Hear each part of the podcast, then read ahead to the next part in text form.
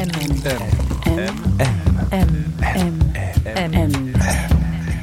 Le goût de M.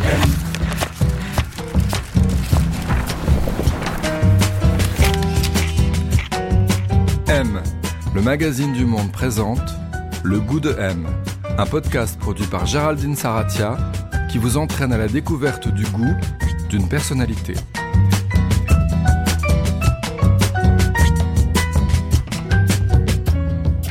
Qu'est-ce qu'avoir du goût Qui a bon goût Mauvais goût Et puis d'abord, comment se forme le goût Le goût de M, saison 3, c'est parti. Ravi de vous retrouver. Cette année, deux nouveautés. On sera là chaque semaine et on sera là un accès libre et gratuit sur toutes les plateformes. Pour ouvrir cette saison, on a rendez-vous chez Valéria Bruni Tedeschi. Elle est actrice et réalisatrice. Elle termine actuellement son huitième long métrage qui revient sur ses débuts au théâtre des Amandiers à la fin des années 80, début des années 90, sous la direction de Patrice Chéreau. Valeria Bruni Tedeschi, c'est une filmographie dense. On l'a vu chez Chéreau, donc, Noémie Lovski, Ozon, Claire Denis, Marion Vernou, Charounas Bartas, Chabrol, Marco Bellocchio. Valeria, c'est une voix voilée, une puissance émotionnelle rare, un goût avoué pour les personnages à fleur de peau, franchement névrosés ou carrément limite, souvent drôles aussi. On la retrouve aujourd'hui au sommet de son art dans La Fracture, le très puissant nouveau film de Catherine Corsini. Valéria interprète le rôle de Raphaël, sorte de double de la cinéaste qui se casse le coude au moment où sa copine, jouée par Marina Foïs, la quitte. Et cette fracture intime va faire écho à bien d'autres fractures sociales et politiques qui traversent et agitent la France d'aujourd'hui. Pour parler de son parcours et de son goût, bien évidemment, on a rendez-vous chez elle, dans le 5e arrondissement de Paris, une grande avenue calme et arborée. On pousse la très lourde porte en bois, on se dirige vers le fond de la cour, direction le troisième étage. Bonjour, c'est le troisième ici, madame Pardon On est au troisième, là Oui. Ah ouais, c'est ça. Troisième gauche, c'est ça On dirait normalement.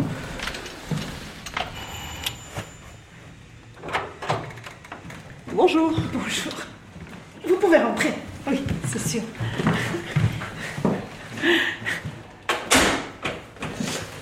Alors, Valéria Bruni-Tedeschi, on est chez vous. Est-ce que c'est un espace qui vous ressemble ici?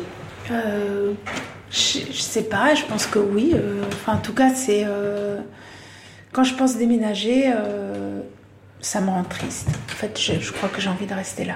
Vous le décririez comment cet endroit? Silencieux, vaste, et pour moi, oui, j'ai- serein. On s'est assis dans le salon, une grande pièce à vivre chaleureuse, sur cour, avec un piano, un matelas au sol, parfait pour lire ou piquer un petit somme, une table jonchée de dessins d'enfants, et je lui ai demandé quel était le goût de son enfance, celui dans lequel elle avait grandi. Le parfum de l'herbe coupée, c'est une possibilité de bonheur, une possibilité de hum, spensieratezza, comme on dit, euh, insouciance. Pour moi, c'est un parfum qui est le parfum de mon enfance. Le goût, euh, si je cherche un goût, euh, peut-être je dirais le chocolat. Parce que je le mangeais avec mon père. on avait ce goût-là en commun très fortement. Et après, il buvait de l'eau glacée. C'était sa particularité. C'était comme un petit rituel, voilà. Vous avez grandi à Turin au départ Ouais. La maison de votre enfance, elle ressemblait à quoi? En fait, c'était euh, deux maisons avec une cour intérieure. Il y avait la maison de mon grand-père, une grande maison euh, où j'allais pas souvent. Après, il y avait une cour et nous, on était dans la maison d'en face. Et voilà, c'était euh, comme deux grands hôtels particuliers avec cette cour intérieure euh, en plein centre de Turin. Mon père était collectionneur. Il y avait beaucoup, beaucoup, euh, toujours beaucoup d'objets, de tableaux, de meubles euh, anciens, mais aussi d'objets vraiment sur les meubles. Il était très précis dans, dans ses coups de cœur, dans ses amours. Et quand il y avait un objet nouveau, même tout petit qui rentrait dans la maison, Parfois, il bougeait toute la maison pour lui trouver la bonne place. C'était euh, très important. Pour très lui. important pour lui, et très précis et très passionné. Il aimait aussi euh, faire des échanges euh, avec des antiquaires. Il était très ami avec les antiquaires. Il allait une fois par semaine chez les antiquaires. C'était une vraie passion. Hmm. L'important, c'était pas l'argent, c'était vraiment. euh, il tombait amoureux des objets. Votre père, il était passionné de musique aussi, parce qu'il Ouais. était industriel, mais il était compositeur Voilà. aussi. En fait, il avait, il avait, euh, en fait, il avait un petit peu quatre métiers. Il était industriel. Il a travaillé avec son père dans l'usine de famille. et- Mais il était avant tout compositeur. C'est ce qu'il se sentait le plus. C'est ce qu'il aurait voulu faire. Il aurait voulu faire que ça. Mais son père euh, l'a empêché, humilié même. Et donc mon père a, a fait son travail de composition le matin tôt, tous les matins de sa vie, euh, jusqu'au moment où il, a- où il s'est débarrassé de l'usine et il a plus fait que son métier de compositeur hein, de 60 à 80 ans. Mais avant, il faisait les deux. Et puis, il était collectionneur, qui était pas un métier, mais qui était quand même une activité Prenante. forte. Oui. Et puis, il a été aussi euh, directeur du théâtre de Turin, il Teatro Reggio. Pendant quelques années, il était aussi directeur artistique du théâtre. Et votre mère, alors j'en parle au passé, dans le sens où j'en parle dans le souvenir que vous en aviez enfant à cette époque, hein, elle, est, elle est toujours Oui, vivante, oui. votre mère. Elle est pianiste, elle était pianiste à l'époque. Donc euh, la musique, c'était Elle est toujours pianiste. Elle est toujours pianiste Ouais, ouais, elle travaille toujours- deux, trois heures par jour, toujours. Ouais, dans- Elle dans- fait encore des concerts. Dans les estivants, on la voit jouer. C'était la musique, sa passion aussi? Oui, oui, sa passion, c'est la musique. Ils se sont rencontrés comme ça, par la musique. Ils avaient ça vraiment très fortement en commun. Il y avait dans la maison, par exemple, de Turin, ou même les autres maisons, il y avait toujours deux pianos. Sur un piano, c'était mon père qui composait. Sur l'autre piano, c'était ma mère qui travaillait.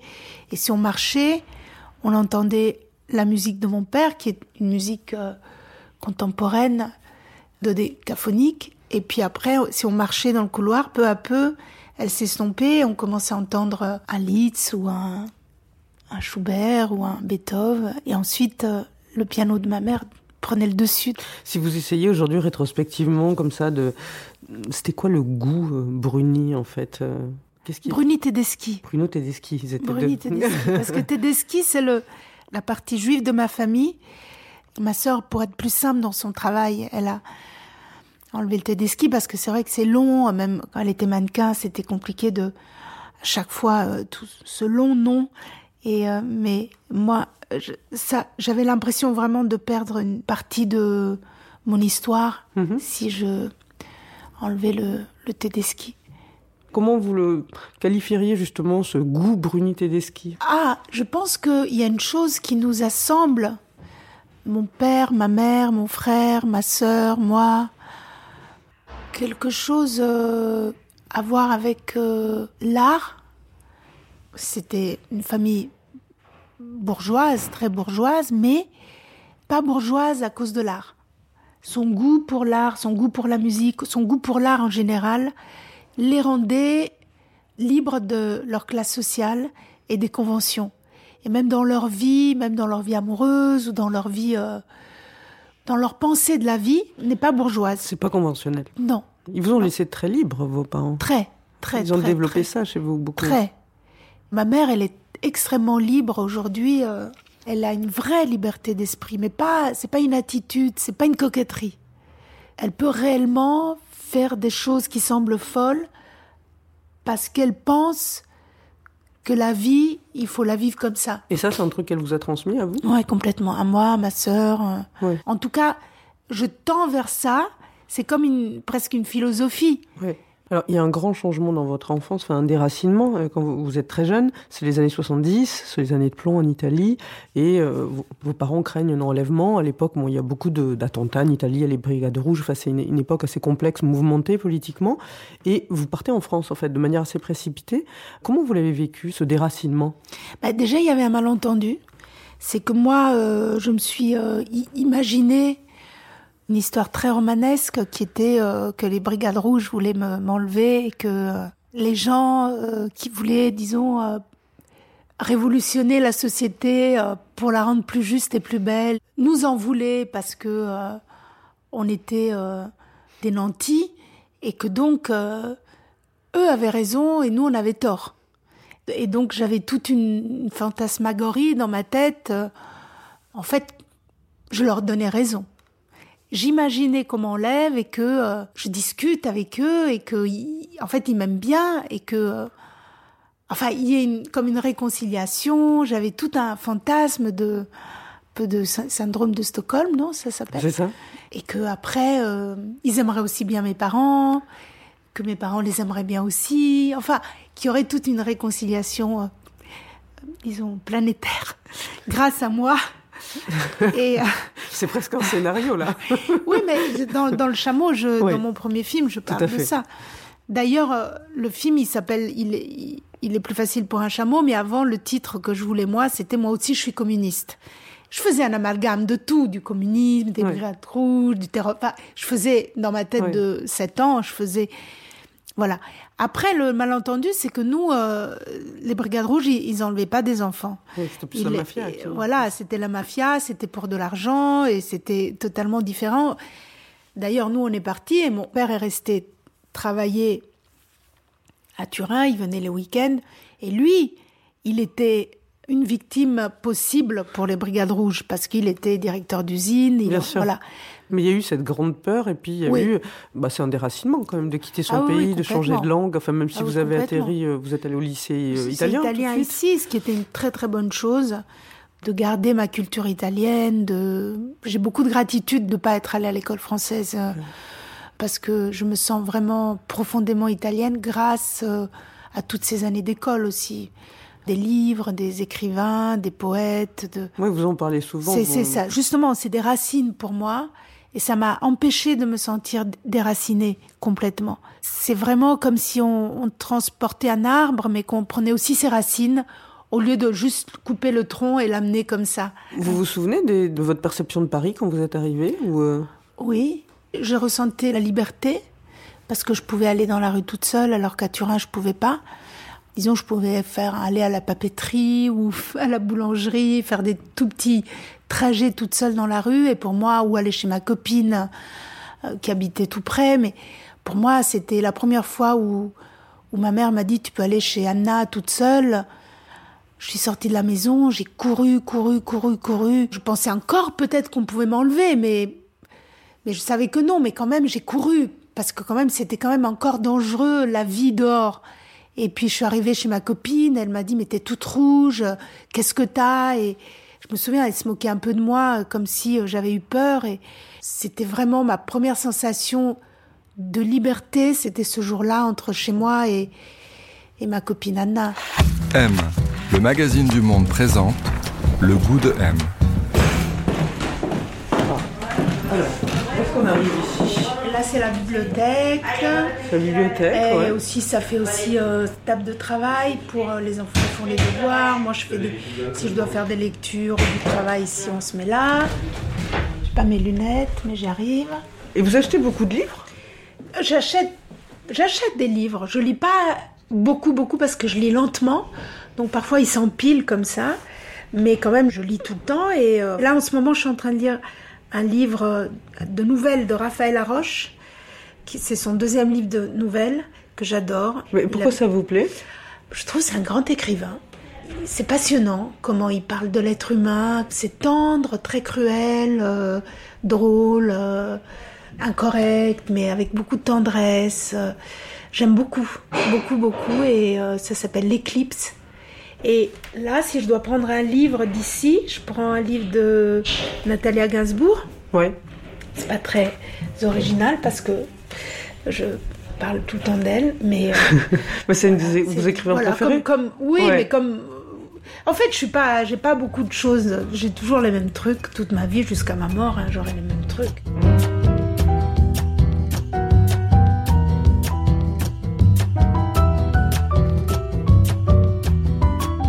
On a parlé un petit peu de l'environnement dans lequel vous avez grandi, les goûts dans lesquels vous avez été élevé. Vous, qu'est-ce qui a été important pour vous? Ça a été la lecture, vous, le plus important? Oui, beaucoup plus que la musique et plus que le cinéma, évidemment. Le cinéma à l'époque, euh, on allait très peu. hein. Quand on était enfant, moi, je suis allée voir un film. euh, Jonathan Livingstone, Le Goéland. Oui, oui, oui. Et ensuite, euh, deux ans après, je suis allée voir Autant l'emporte le vent.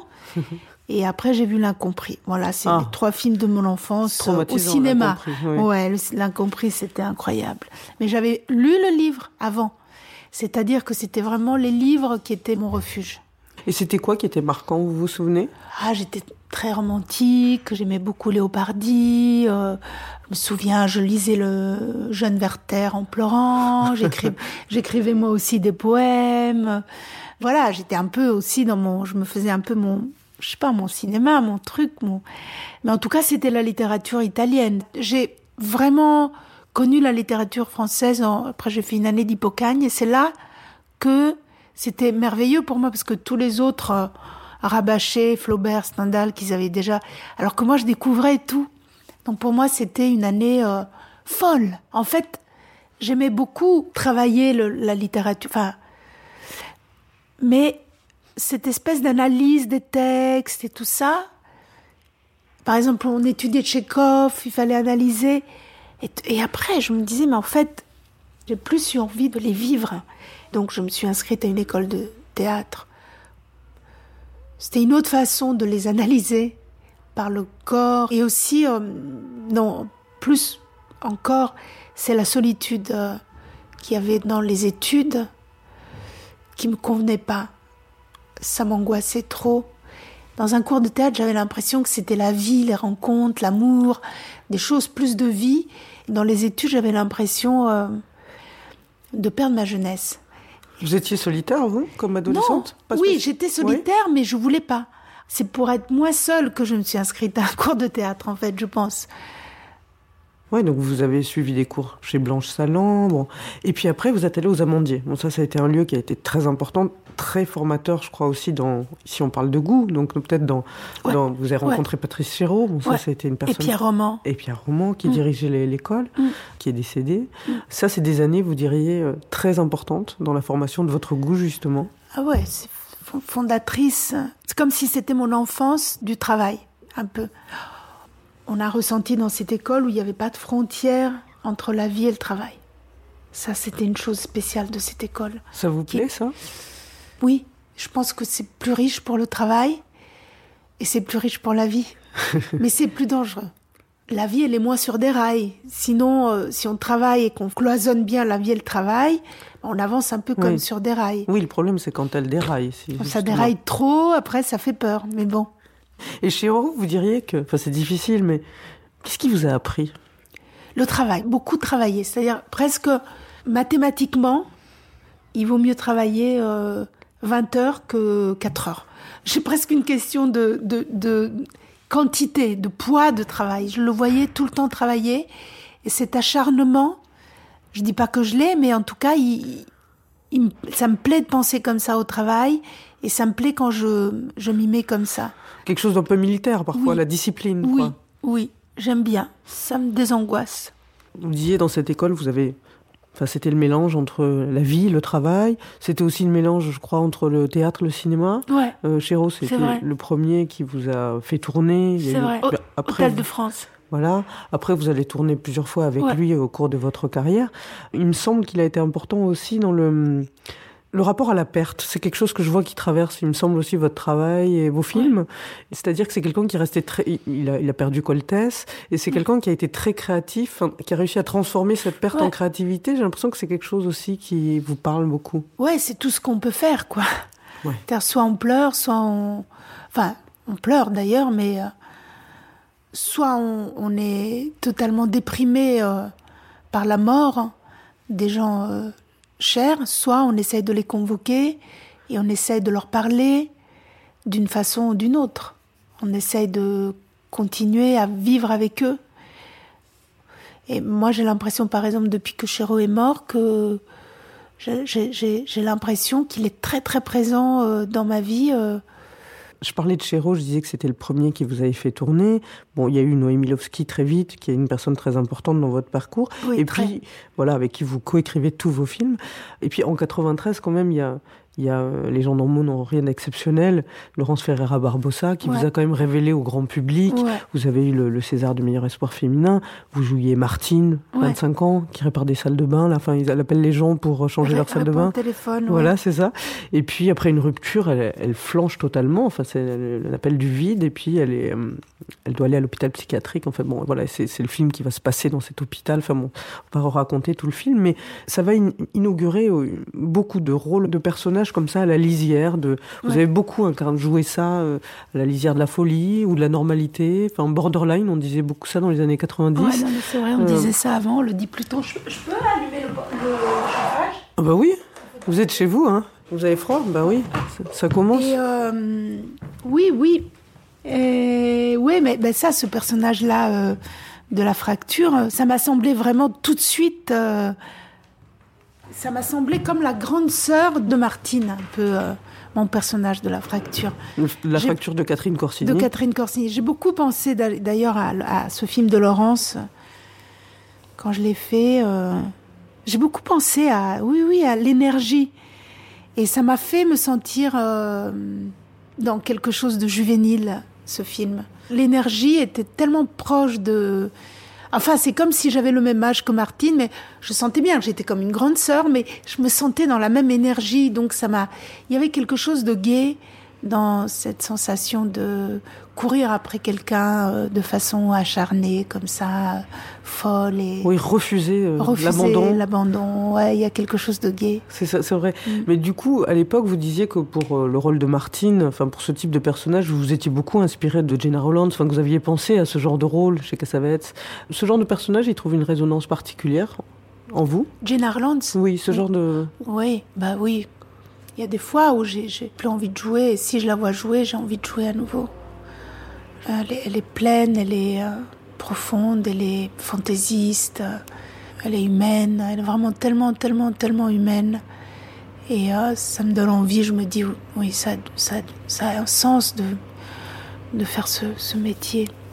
Vous avez l'impression que vous avez souvent incarné le même type de personnage? Là, vous faisiez le parallèle entre cette Martine et effectivement le rôle que vous jouez dans le dernier film de Catherine Corsini, où vous incarnez une, une sorte de double de la cinéaste, hein, euh, et effectivement un personnage comme ça qui est sur le point de se faire quitter par sa compagne, enfin, sa compagne la quitte, mais elle tombe, elle se casse l'épaule, et puis elle refuse. Bon, et puis après, il va se passer plein de choses dans un hôpital et, et dans la France d'aujourd'hui. Hein, c'est un film très social aussi. Très. Euh, vous, vous, trouvez que vous avez joué souvent le même rôle, le type de personnage ou pas? Moi, j'ai l'impression comme ça quand je regarde, comme si j'avais des familles de personnages. Alors il y a par exemple Martine et puis ce, ce personnage-là. Euh, Raph, Folle de joie, le personnage de Folle de joie, comme ça. Euh. Et ça, c'est des personnages, euh, disons, euh, qui sont d'une classe sociale pas enfin je sais pas, d'une certaine classe sociale, pas exactement tous de la même classe sociale, mais comme, bon voilà. Quel, type de classe vous voulez dire? Disons que Folle de joie, elle est plus bourgeoise, mais disons c'est une classe sociale un peu bourgeoise, mais pas nanti non plus. Voilà, pas trop, voilà. Voilà, mais quand même. Mais quand même. Et ensuite, il y a des personnages euh, de classe sociale plus modeste qui ont euh, complètement une autre couleur. Vous pensez beaucoup à ça quand vous interprétez? Non, c'est une chose que je constate en regardant. C'est pas une chose. Euh, alors, si je vois, par exemple, Nénette, le personnage, petit personnage que j'ai fait dans Nénette et Bonnie, ou alors un personnage que j'ai fait dans un film très important pour moi de Marion Vernou qui s'appelle Rien à faire. Voilà, c'est des personnages qui sont euh, de classe sociale plus populaire et qui sont différents, qui sont plus sensuels et moins dans le volontarisme et plus euh, dans euh, l'acceptation et la sensualité. Le premier personnage qui m'a donné vraiment vraiment envie de jouer dans un cours de théâtre, c'était Baby Doll. Et ça, c'est du même genre que Baby Doll. Je dirais les Baby Dolls. Même si c'est des vieilles Baby Dolls, c'est pas grave. Et au lieu, les autres, c'est des personnages plus névrosés. Et les baby dolls, ils sont pas névrosés. Enfin, c'est pas vraiment ça leur truc. C'est, ils sont plus, c'est plus des victimes d'ailleurs. Et au lieu, les autres, c'est des personnages plus névrosés, de classe sociale plus bourgeoise et, et plus volontaristes peut-être plus énervante aussi. La femme de, dans le film de Corsini, elle est dans ce groupe-là. Voilà, complètement. tout à fait. Et vraiment, je vois ces deux groupes et, c'est des classes sociales différentes. Et puis il y a un personnage aussi, enfin vous allez me dire, mais que je trouvais justement d'une énergie assez différente de ce que vous faites. Alors là, vous avez décrit deux groupes comme ça. Ouais, bon, après, comme Ouais, ça, ouais. c'est pour faire des analyses, quoi. Ouais, mais c'est amusant. Dans, dans Les Amours d'Anaïs, Oui, qui est sorti à la, à la rentrée, C'est encore autre chose. Vous jouez une femme euh, de cinq- 56 ans, je crois, et puis euh, très sage parce qu'elle sait où elle en est, et, et assez très sûre de sa féminité aussi, très sûre peut-être de ce qu'elle a pas aussi. Enfin, c'est-à-dire elle se connaît, et du coup ça lui donne beaucoup de force et beaucoup de séduction en fait Mm. d'une certaine façon. Et c'est un personnage très calme en fait. Euh, On n'a pas tellement l'habitude de le voir dans ce registre-là. Je sais pas le mettre dans un groupe, là. Ouais. Mais c'est bien. C'est Charline qui m'a vraiment euh, dirigée comme ça, hein, parce que moi, je voulais faire des trucs de clown ou des trucs un peu... ça. Vous échappez Voilà, partout là. voilà, et puis elle, euh, elle Mm. rigolait, puis elle disait on l'a refait. Donc ça lui allait pas en fait, mais ça m'a fait pleurer parfois parce que ça me brimait, mais euh, pleurer, disons, ça m'a, ça a pu m'énerver sur le moment et au lieu je, je lui suis, je lui suis gré de m'avoir, euh, lui c'est très agréable pour un acteur d'être dirigé dans un endroit. euh, Ozon aussi m'avait fait un peu euh, travailler comme ça, dans une contrainte, euh, dans une obligation de trouver euh, ma féminité sans clown. Dans la contrainte, je trouvais quelque chose de, Mm. de nouveau pour moi. La, la question du clown, elle est connectée pour vous à la question de la féminité? Oui, je pense qu'avec le clown, je, je désamorce une peur. Et donc, euh, je vais faire une grimace. euh. Il y avait une, une prise comme ça dans le film de Charline où je, où- une scène de séduction, on parlait, on se regardait, et puis à la fin, j'ai fait une grimace. Charline, elle était abasourdie. Elle a dit, mais c'est fou ce que t'as fait. C'est totalement fou, quoi. C'est impossible. Et donc, on a refait la prise. Pourquoi je fais ça? Je sais pas. C'est pour désamorcer le sérieux de la séduction. Parce que le, rire me, fait me sentir euh, à la maison aussi. euh, le rire, c'est de l'oxygène pour moi. Quand il n'y a pas le rire, ça m'étouffe un peu. Vous avez le goût de la passion? Je pensais à ça. De la passion. Oui, je pensais à ça au- à cause des amours d'Anaïs et à cause de... Parce que Ah. ça parle beaucoup de ça dans ce film, justement. Et puis que vous avez interprété beaucoup de personnages passionnés, que c'est Ouais, souvent assez que- passionné. Ouais, je pense que, que, que, que la vie est, est meilleure quand on est passionné. Et plus, et plus gai. Aussi, il y a- il y a une chose euh, avec le temps, l'âge, euh, que m'apprend ma mère de vraiment de rester émerveillée, de continuer à s'émerveiller. Ça a à voir avec la passion, hein. mais c'est plus modeste que la passion. C'est l'émerveillement, même pour des choses simples. Et là, on parlait de vous en tant qu'actrice.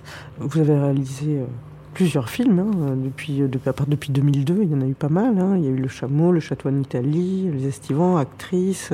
le dernier qui est en cours. Votre goût en tant que cinéaste, justement, vous parliez du rire là. Si on essaye de définir ce qui vous plaît en tant que cinéaste, ça serait quoi? Enfin, c'est... Vous disiez, je crois, il faut pas avoir peur de froisser, il faut, faut pas avoir peur d'aller vers les choses qui sont dérangeantes. Oui, je pense que ça, ça fait du bien de déranger et de, de toucher des choses, euh, des tabous, d'être incorrect, d'avoir une pensée un peu insolente. Ça fait du bien si on y arrive. Avec de l'autodérision aussi. Avec, le- avec, oui, parce que l'autodérision et la dérision et le rire et l'ironie sur la vie et le l'humour font que hum, on survit. Je pense qu'on survit à beaucoup de choses avec. euh, Enfin, moi, ça me fait survivre. Moi, ça me ça désamorce, ça enlève les tensions, ça fait que les gens se réconcilient. Si on rit de nous-mêmes, on se, on se détend. Oui, Si on vrai. rit pas de la mort, on est trop tendu. Je pense que ce, ce métier nous permet de rire, nous quand on le fait, et comme spectateur, de, de- on va au cinéma, on sort comme si on avait pris de l'Isanxia.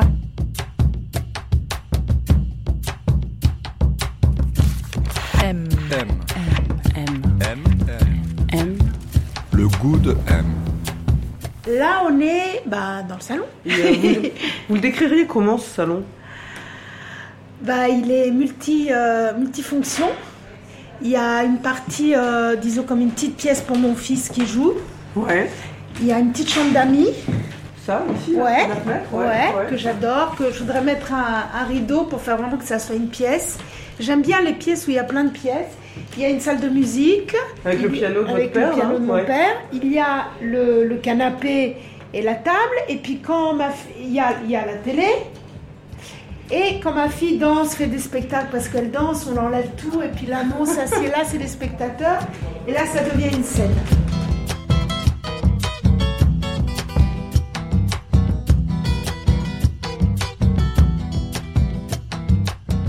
Quel rapport vous entretenez avec les objets? C'est important pour vous ou pas? Oui, mais de façon très très différente d'un collectionneur ou de mon père. C'est vraiment, ça n'a rien à voir. C'est très affectif, très symbolique. Vous les choisissez, les objets qui... Ah non, je choisis pas, ils arrivent. Ils arrivent? Si, ils sont tous arrivés. J'ai pratiquement rien choisi. Ils arrivent du passé, ils arrivent de, comme des cadeaux. Ils sont tous reliés à, à, des rêves, à des gens, à des peurs, à des rêves, à de l'espoir. Ils sont tous, euh, ils sont tous symboliques en fait. Tous les objets que j'ai. Le mobilier, tout ça, c'est important pour vous ou... Ouais, mais il est très symbolique aussi. C'est un mélange entre euh, des choses de mon père, là, ça c'est le piano de mon père, et puis des choses que j'ai achetées euh, moi, mais euh, je suis pas du tout une chose de décoration, quoi. D'ailleurs, j'ai une amie qui m'aide parfois quand je veux que ça soit un peu plus joli, qui m'aide un peu parce que c'est pas mon truc. Et les vêtements, c'est important pour vous? Ah ouais, là aussi, euh, c'est- très sentimental aussi. C'est vrai? Euh, Ouais. Ma fille, elle, me, elle trouve que je m'habille mal. Et beaucoup de gens euh, enfin, autour de moi me disent que je m'habille pas bien et tout. Et vous, Et vous- moi, j'aime bien comment je m'habille Ah, mal. Ça veut dire quoi que vous habillez mal? Bah, je sais pas, par exemple, j'adore, moi, ce jogging. Je sais que si je me regarde dans un miroir, c'est peut-être pas génial, mais moi, il me plaît, il me, il me, il me rassure, il me dit plein de choses, il, est très plein pour moi. Ouais. Mais bon, voilà, c'est mon goût à moi. Après, euh, Mais vous avez l'impression que votre goût, il, est- il a quelque chose de un peu décalé, en fait, pour plein de gens ou C'est ça que vous voulez oui, dire mais ou- décalé, ça serait bien, parce qu'on pourrait dire elle a du style. Mais au lieu, on me dit carrément que je m'habille mal. J'aimerais bien qu'on me dise, ouais, elle s'habille décalée. Ça, c'est. non, mais c'est vraiment pas, pas très joli parfois, mais c'est pas grave. Mais vous vous sentez sûr de vous à cet endroit? Non, je me sens pas tout le temps sûre de moi. Parfois, je me dis. euh, Parfois, il m'est arrivé de me dire. euh, Dans ma vie, quand on m'a quitté, on m'a quitté parce que je m'habillais mal. Donc, euh, je me sens pas si sûre de moi, mais. euh, Ça, C'est ce qu'on dit. Mais en même temps, je continue. Donc, ça veut dire qu'au fond, je me sens sûre de moi. Parce que si vraiment. Mais en fait, quand je m'habille comme il faut s'habiller, ça me déprime un peu. C'est vrai qu'il y a des choses plus élégantes et puis euh, il y a des choses plus gaies. Et je choisis souvent des choses pour m'égayer un peu aussi quand je m'habille. Alors que Saint-Laurent, il disait que comment il faut s'habiller une femme pour être le plus classe possible. Il disait juste une jupe noire, un pull noir et un homme qui l'aime. Évidemment. Je suis pas très classe peut-être. Au cours de votre vie, vous avez l'impression que vos goûts, ils ont beaucoup évolué ou que vous- vous avez toujours creusé le même sillon? Non, plutôt que creuser le même sillon. Ouais. Ouais. En cinéma, tout ça, ce que vous aimez, Ouais. c'est toujours Ouais, c'est un peu obsessionnel. toujours euh, Woody Allen. Woody Allen, Fellini, Ouais. Oui, enfin, ap- après, il y a des nouveaux. Hein. bien sûr. Hier, j'ai vu un très très beau film, euh, le dernier film de Sorrentino, La main de Dieu. Très très beau. Qui malheureusement euh, va pas sortir au cinéma parce que c'est un film Netflix. Mais c'est un grand film de cinéma pour moi. Drôle, poétique, euh, autobiographique. Lors d'un discours, euh, vous receviez un prix, je crois, il y a quelques années. Vous aviez remercié votre analyste, en fait. Ah, ma pauvre psychanalyste. Votre, dit. pauvre psychanalyste. La psychanalyse, c'est, c'est quelque chose d'important dans votre vie c'est- Ouais. Après, euh, c'est pas miraculeux, hein. C'est un endroit que j'aime bien avoir. C'est comme un endroit. C'est comme quand Jane Campion, elle disait, elle dit, il faut avoir son endroit. Bon. Un endroit de réflexion un peu et de faire le point, de déposer un bagage. Parfois, il m'arrive vraiment juste d'aller là-bas pour formuler quelque chose que je, je sais, mais je veux le fait de le formuler là-bas d'aller là-bas et de dire j'ai peur de ça. À nouveau, j'ai peur de ça. Pourquoi à nouveau j'ai peur de ça à mon âge? Et alors, euh, le fait de le redire là-bas et de savoir, même avant d'y aller, pourquoi j'ai peur de ça, mais de le redire là-bas et de se redire pourquoi, eh ben on sort un peu mieux. Voilà, c'est tout- toujours une question de détente en fait, la vie. Tout ce qui aide à la détente, je suis pour. C'est un peu lié à ça le goût pour vous peut-être. La détente, ouais. La détente, mais pas, ça veut pas dire le, le- la mollesse. Hein. C'est la détente en, en- en opposition, opposition. à l'attention. Juste d'une manière sensible, dites-moi, quel type de goût vous plaise Qu'est-ce que vous aimez Qu'est-ce que vous n'aimez pas? Ou qu'est-ce que vous aimez? J'aime pas l'esprit de sérieux, l'esprit de sérieux et l'esprit conventionnel, voilà. Et aussi, j'aime pas le politiquement correct. Et le politiquement correct, je l'aime pas, mais je me sens parfois, moi, politiquement correct, et euh, ça m'embête. Ça me, ça me pose un problème, je suis pas contente de moi, je me sens, euh, quand je parle, quand je, dans les interviews, dans les choses comme ça, je me sens, euh, même, même peut-être là, je me sens pas fière de moi parce que euh, je trouve que je suis pas très insolente dans ma pensée et moi j'aime pas euh, le politiquement correct. Est-ce que vous diriez que vos amis ont du goût? Ouais, ouais, j'aime bien leur goût. Ouais. Je pense que c'est- j'aime bien leur goût. Peut-être c'est pour ça aussi que ce sont mes amis. Est-ce que vous êtes déjà tombée amoureuse d'un homme dont vous n'aimiez pas du tout le goût? Le goût, c'est-à-dire le goût de sa bouche? Comme vous voulez Ça, là, le goût de sa bouche, le goût de sa bouche doit être est l'essentiel.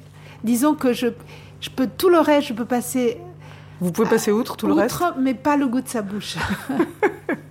Et le reste, vous pouvez passer outre? pas tout le reste, mais beaucoup de choses. Mais C'est pas là que ça se joue, quoi. Ça se joue dans le goût de sa bouche. disons que c'est une condition sine qua non. Je pense que comment on s'embrasse est le, pour moi, la température de l'amour. Si j'avais un thermomètre d'amour de l'amour, ça serait au moment du baiser. Pas tout le reste, tout le ça. Et il y a un truc que vous dites justement à propos des gens que vous aimez, enfin que ce soit des amis ou des amoureux, enfin, qu'il y a un truc qui est important pour vous, c'est de voir un peu le l'enfant intérieur dans leurs yeux. Ah oui, Ouais. Oui. C'est chez chose les que gens, en chez les gens en général, oui. c'est quelque chose que vous percevez. Oui, que je perçois et que quand je perçois pas, euh, je, je suis un peu un peu froide, alors que quand je perçois ça, je je me- je m'a- je m'attendris, je me, enfin je je m'attache. Après, il y a un très beau livre de Thich Nhat Hanh, qui est un moine euh, bouddhiste que je trouve euh, vraiment un génie, qui a écrit un livre qui s'appelle euh, Prendre soin de son enfant intérieur. Ça, c'est vraiment un livre que je conseillerais à tout le monde. On parlait tout à l'heure de la détente, mais Ouais, c'est Très, très, très. C'est ça aussi avoir Ouais. du goût pour vous, c'est retrouver cet enfant-là en soi, enfin en tout cas le garder vivant. Non, il est vivant, mais on le fait taire. On le met à la cave. Et alors, euh, tout le travail, euh, par exemple, de Thich Nhat Hanh, c'est euh, de l'accueillir, de lui di- dire Viens dans le salon, viens, mets-toi dans le fauteuil, parle-moi, dis-moi ce que tu as à me dire. Et ça change tout. Si on lit vraiment Thich Nhat Hanh, je pense, qu'on, je pense que c'est un génie. Je pense que. euh, moi, j'en parle beaucoup à ma psy. euh, parce que je trouve qu'il y y, a, tellement, tellement, tellement de liens, tellement, c'est vraiment l'inconscient qu'on accueille. Vraiment, j'ai son livre et puis le, le, le Lysanxia, et j'hésite parfois. Et entre deux pages de Thich Nhat Hanh et, Un un Lysanxia. demi-Lysanxia ou un Lysanxia, et, et Thich Nhat Hanh est toujours plus fort que le Lysanxia. D'accord.